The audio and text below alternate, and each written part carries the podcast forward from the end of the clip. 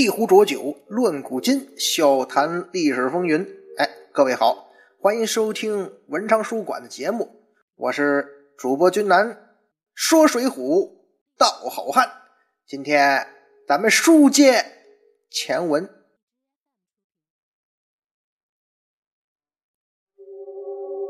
上一回啊，咱们说到这史进呐，他又为自个儿的莽撞行为付出代价。因为打抱不平啊，被官府给抓了。哎，贺太守呢还要聚齐军马扫荡少华山。这个时候啊啊，咱们这一片的主人公啊，神机军师朱武可就焦头烂额、无计可施了。这什么情况啊？哦，少华山大寨主史进被抓，这等于说这少华山的顶梁柱可就塌了。就凭少华山这点人马，在面对大兵压境的情况下。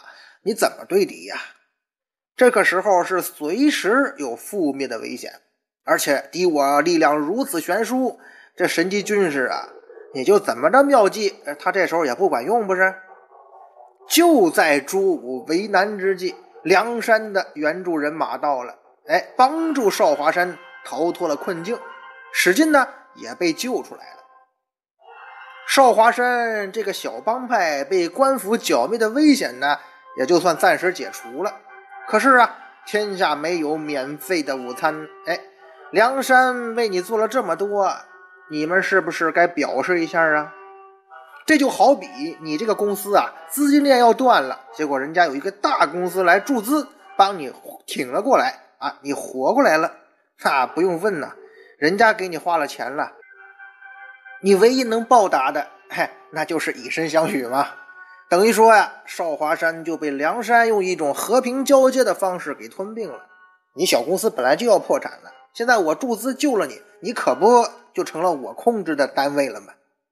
尽管啊，咱们说朱武可能对这种情况有一些不甘心，但是确实也没有办法。梁山杀了贺太守，打破华州，救了史进，恐怕这个时候啊，以朱武的聪明机智，他就知道人是救出来了。可这少华山一带呀，也没法立足了。怎么讲啊？咱们知道啊，少华山和官府之间呢，它是有一种微妙平衡的。少华山在这地方打家劫舍，也不是一天两天了，是吧？之前怎么没事呢？为什么他犯下了惊动朝廷的大案之后，你就待不住了呢？因为当地的官府和朝廷一定会发狠剿灭少华山的。从前呢，之所以没有被剿灭。那是官府和强盗之间维持着一种微妙的平衡，哎，这种平衡啊，其实不光那个《水浒传》里边啊，这官府跟强盗有，咱们现实生活中人与人之间、各种单位之间，哎，怎么说吧，人类社会有人的地方，它这种微妙的平衡关系啊，它就存在。咱们说这官府，如果说境内没有一点点盗匪，是吧？太平狠，什么不安定因素都没有，那怎么好意思像这个？上级向大宋朝廷要剿匪的资金和拨款呢？哎，这就养寇自重嘛！怎么好意思向当地老百姓压榨呢？怎么收税呢？我替你们打土匪呀，是不是？是啊，这种事儿不光《水浒传》有，不光古代有啊，现在也有啊。而且咱们现在当然是没土匪可剿了，但是各种单位、各种地方政府。跟上级要政策要钱的时候，那各种借口也是一个道理，一个找法。但是啊，这种平衡那是有底线的，不管是官府还是强盗，尤其是强盗啊，如果你打破这个底线，官府罩不住你了，那我可就顶不住上级压力了，我就会露出狰狞的爪牙，把你这些强盗们撕烂咬碎。要证明啊。证明什么呢？证明朝廷给我的资金、百姓交的税，我可是用在正地方了，对吧？我当地领导可没贪污，当地官员也没私吞，这种平衡啊，哎，强盗也好，官府也好，大家伙心知肚明。一般情况下都不要激怒对方嘛，大家这样过得挺好。但是这条红线如果有谁越了过去，那对不起哦，这个愣头青啊！当然，华州这次的愣头青就是史进。你可是率先越过了红线，那贺太守当然不会跟你客气呀。双方的平衡关系被打破，少华山和当地官府维持多年的平衡就此终结。那你少华山这帮人也只有土豆搬家，一条路可走了。从此啊，朱武在少华山的故事就结束了，他的梁山生涯正式开始。虽然梁山解了少华山一时之围，但是你梁山的人还是要走的呀。你走了之后，官府肯定还要再来对付我们少华山呢。我们打破华州城，这仇结大了，不走也不行。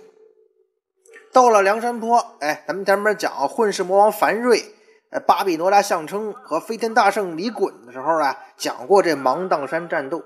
在芒砀山一战呢，是少华山这帮人为梁山第一次出场亮相。但是那次亮相啊，非常丢人，打了个大败仗。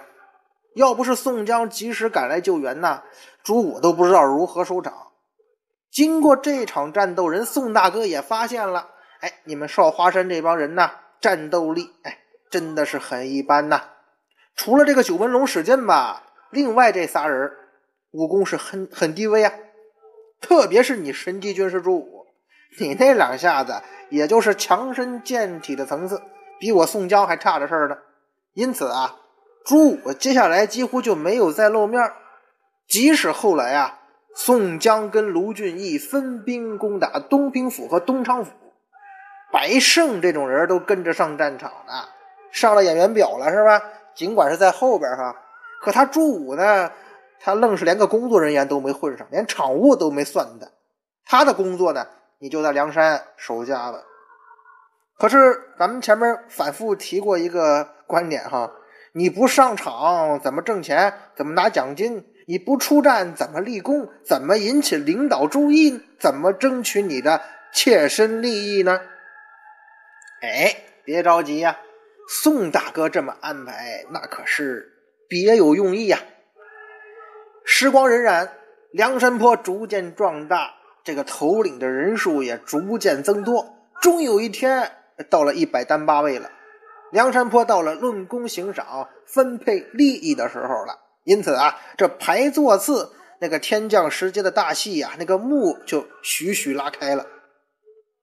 作为一名智计百出的谋士，朱武啊，他很清楚，对于梁山坡内部利益分配，他有自己的预见。人家聪明嘛。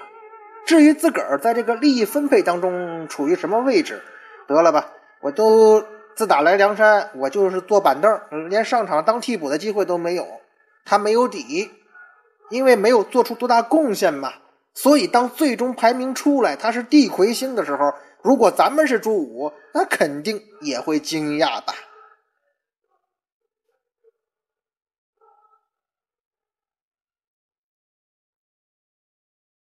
是啊。一百单八将讲了一大半了哈，咱们早就发现了，梁山这帮人啊，有一部分人的排位安排是出乎我们这些读者的意料的。朱武那就是其中之一呀。讲到这儿，哎，大家伙发现没？朱武这个排名他是高于自己的预期和他为梁山做的贡献的。我记得讲朱武一开始的时候，君南就说过这个观点，相信大家伙听到现在也应该同意我的观点了吧？为什么呀？因为你平时没什么重大表现呢，去趟芒砀山还打了个大败，出镜率也低，能够排到梁山三十七，各位，这不但是不错的排名，而且有点虚高了吧？那这么高的排名，朱武他高兴吗？哎不，朱武不但不高兴，反而嘿很愤怒，这是为什么呢？在吴用啊用他那个损计诓卢俊义上山之后啊，山上头领们是轮番请卢俊义喝酒，什么目的啊？达到挽留卢俊义在山上入伙，多住些时日嘛。在那件事上，其实朱武就婉转的表达了自己的不满。卢俊义坚毅要走，只见神机军师朱武将引一班头领直到忠义堂上。开话道：“哎，朱武说话了。我等虽是以次弟兄，也曾与哥哥出气力，偏我们酒中藏着毒药。卢员外若是见怪不肯吃我们的，我自不防。只怕小兄弟们做出事来，悔之晚矣呀！”哎，朱武这几句话什么意思呀？其实啊是有背景的。当时的情况什么呢？书中的描写啊，是宋江和这个三十几位在厅上的头领们呀，轮流请卢俊义吃饭。吃完之后呢，朱武是七十二地煞的头嘛，他就代表下厅这帮头领们也要轮番请卢俊义。这话一听哈，像是在威胁卢俊义，那意思你跟他们三十六人啊轮着喝酒了。难道说我们底下这帮弟兄们的酒里边藏着毒药啊？你卢员外就不跟不跟我们喝呀？那万一兄弟们生气急眼，惹出什么事儿来，哎，那就悔之晚矣了。这句话乍一听啊，是朱武在善意的威胁卢俊义，可是其中隐藏的怨气是什么呢？哎，咱们呢，先把朱武这怨气的事放一放，咱们先搞清一件事，就是。梁山坡头领在排座次的时候，为什么改成上下厅？梁山的头领们什么时候分成大小了呀？在宋江啊刚到梁山的时候，头领们排座次用的是主位和客位，大家伙有印象没？其实这个所谓的主客呀，主要是为了区分新旧头领，大家谁来的早，谁来的晚，这种区分头领的方式啊。还是可以被接受的。那毕竟这种方式呢，是以功劳和贡献大小来区分的呀。人家来的早，自然立功多，贡献也大一些嘛。后来当这个座次排定之后啊，就分成上厅下厅了。哎，这么区分呢，自然就让那些在小厅中安身的头领啊，呃，情感上应该不好接受。尤其是朱武，为什么呢？这天降时节不是把咱们这座次都排好了吗？可是啊，文无第一，武无第二啊。武将们在接受优等、次等的区别方式的时候呢，其实容易接受一点。你打的比你比我厉害吗？我打不过你，那你比我高，我也就认了。可是身机军师朱武呢，他就不愿意接受这样的现实了。所谓万般皆下品，唯有读书高。读书人是很高傲的，尤其还是那个读书人地位很高的宋朝。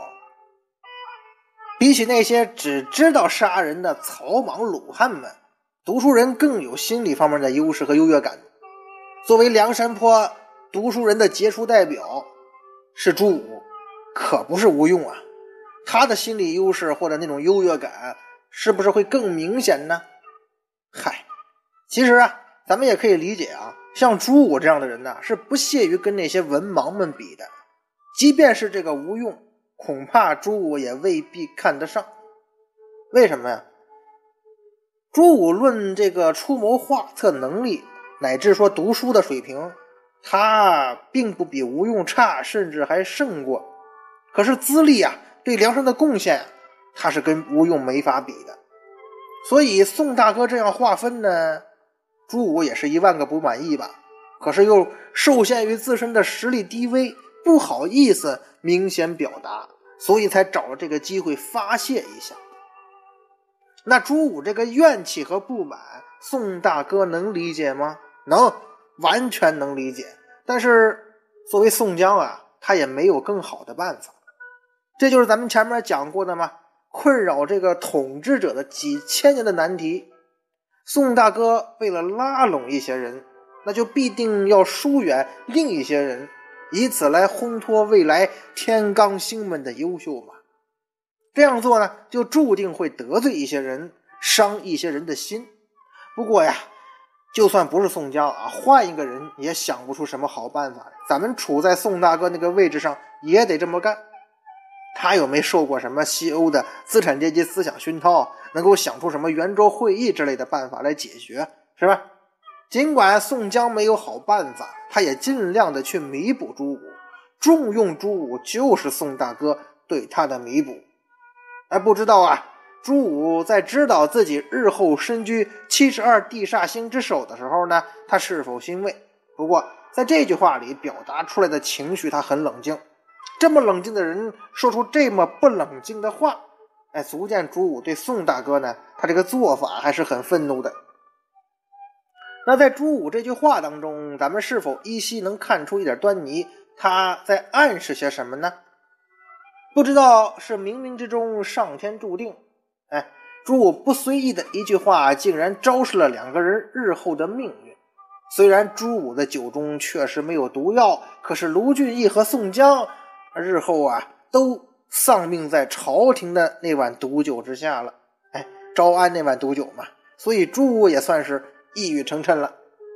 套用有位智者的话呀，得罪我有什么好处啊？得罪了朱武的人也是没有好处的。宋江是不愿意得罪朱武的，尽管朱武不是江湖上的名人呐，也不是大帮派的头领，宋江还是让他在地煞星中排第一。这说明啊，宋大哥对朱武还是很重用的。尽管朱武很少在战场上厮杀立功，只是一个镇守梁山大本营的人，可是他能力啊。还是得到宋大哥认可的，才把他在人才济济的七十二地煞星中提拔出来当这个地魁星，那是帮他做潜力股啊，是在扶持你、培养你。因为宋江认为啊，朱武这样的人迟早会冲破束缚，锋芒毕露的。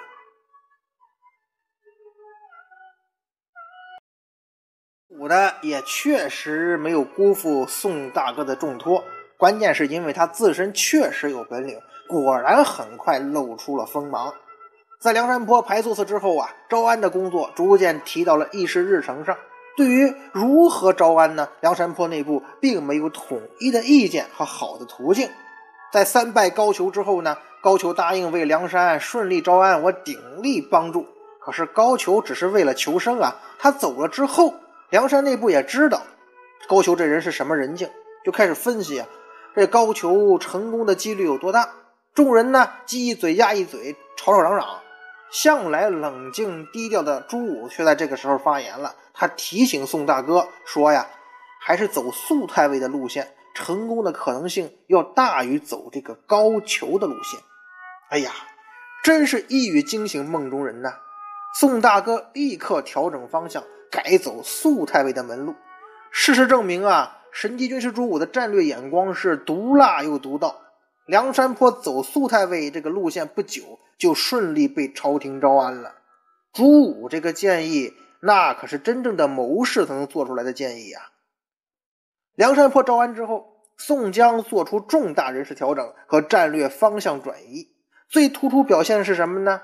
宋江在征辽的时候啊，大胆的尝试分兵作战。什么原因让宋江做出这么大的战略调整呢？他就不怕你一分兵，在你身后再出现一个夺权者？你当初不就这么坑朝天王的吗？其实啊，以宋大哥这人性啊，他不是没有这样担心。至于宋江这个自信出自何处啊，咱们暂且不表，再挖一坑，到讲宋江的时候再说。咱们只是知道，在这次调整当中啊。朱武可是一个最大受益者，怎么讲？出现分兵的情况之后啊，他是作为卢俊义的军师和副手。此时呢，朱武就算走进这个梁山的核心决策圈了。这是宋江再一次重用朱武，因为宋江发现了朱武的能力啊，你比吴用好像厉害多了嘛，在很多方面。低调的朱武比那个每天微闭双眼、掐着手指故作高深的吴用、吴学究强多了。而这一次呢，朱武依旧没有辜负宋大哥的重用，他用他的能力出色的完成了宋江给自个儿的任务。在征辽那几回当中啊，朱武跟那个完颜延寿斗阵法，是在征辽这篇当中可以说最出彩的表演了。而在那次斗阵的战役当中啊，朱武也是完胜了吴用。吴用是干瞪着眼看着朱武的精彩表演，神机军师终于大放异彩了。征辽结束之后呢，宋大哥发现了，哎，分兵作战有好处啊，逐渐就固定了这种自己带一队，卢俊义带一队的作战模式。因为啊，卢俊义那边有朱武啊，宋江对朱武的能力是很认可的，也很放心。在下，接下来去征方腊，朱武依旧作为卢俊义的军师，协助他攻城拔寨。但是啊，如果我们仔细看啊，征方腊时候的朱武啊，有点变样了。朱武啊，他真的变了。原本很冷静的朱武，在这个时候变得更加冷漠，甚至无情了。比方说，玉岭关一役，史进、陈达、杨春三人战死沙场，这可是你少华山的老兄弟啊！你们四个人现在死了仨，硕果仅存的朱武能够接受这个残酷现实吗？他是否会悲痛欲绝呢？如果我们是朱武，可以想象，一起出生入死的三个兄弟，一场战役全都死了，你难过吗？你伤心吗？没有，朱武没有做出哪怕一点点伤心的样子。那位说，是朱武他现在位高权重，得到重用，没有义气，忘了老兄弟吗？是朱武他原本冷静的心态，到这个时候让他没有感情吗？或者说，他作为这支军队的一个军师，也是主心骨了，在这种时候不能随便表露出自己真情实感呢？不是，或者说不完全是。朱武这样冷漠甚至冷酷的表现，不是他位高权重没了兄弟情谊没了情感，而是因为他已经看清了一些事儿，而这件事儿就是征方腊战争的本身呢。朱武很清楚征方腊是怎么回事啊，他比任何人都清楚，朝廷让梁山的这个招安的部队去征讨造反的方腊，这场战争的性质是什么？哎但是呢，他又不能说出口。像这种情况啊，史进等人的阵亡啊，那就是早晚的事儿。从梁山这伙人踏上江南的土地，甚至在受招安之后，这样的命运就已经注定了。以朱武的战略眼光和聪明才智，他能看不出来吗？既然到了江南，很多兄弟就不可能再活着走出去了。对于这一点，朱武是早就心知肚明了，所以他才表现得很冷漠，甚至很绝情。因为他知道，他不能改变这个结局，他能做的就是重新整顿军马，为史进那些死去的兄弟报仇。其他的，什么也改变不了啊！这是朱武的无奈，何尝不是人生的无奈呢？征方腊战争结束之后，朱武选择弃官不做，投奔公孙胜，做了全真先生，云游江湖，快乐潇洒去了，看破红尘了。在看透了江湖险恶、人情冷暖之后，朱武啊，只有把人生的理想和追求放到求仙问道这样虚幻缥缈的事情上去了。见识了所有的大悲大喜之后。这样做呀，也不失为是一个最好的选择了。朱武的故事讲完了，哎，咱们呢要给他评选一下英雄好汉了。其实啊，以朱武的做人境界，他会他是不会看重这个的，因为啊，这个人冷静睿智，以他的眼睛看来呀，什么英雄好汉呐，都是虚名。如果咱们硬要给朱武来个狩猎不讨好，强行评选，我个人认为啊，朱武这个人，在有限的真刀真枪的表现场合当中啊，他表现出了他身上有那种不怕死、讲义气的行为。这个人可能算不上英雄，但当之无愧是一名好汉呐。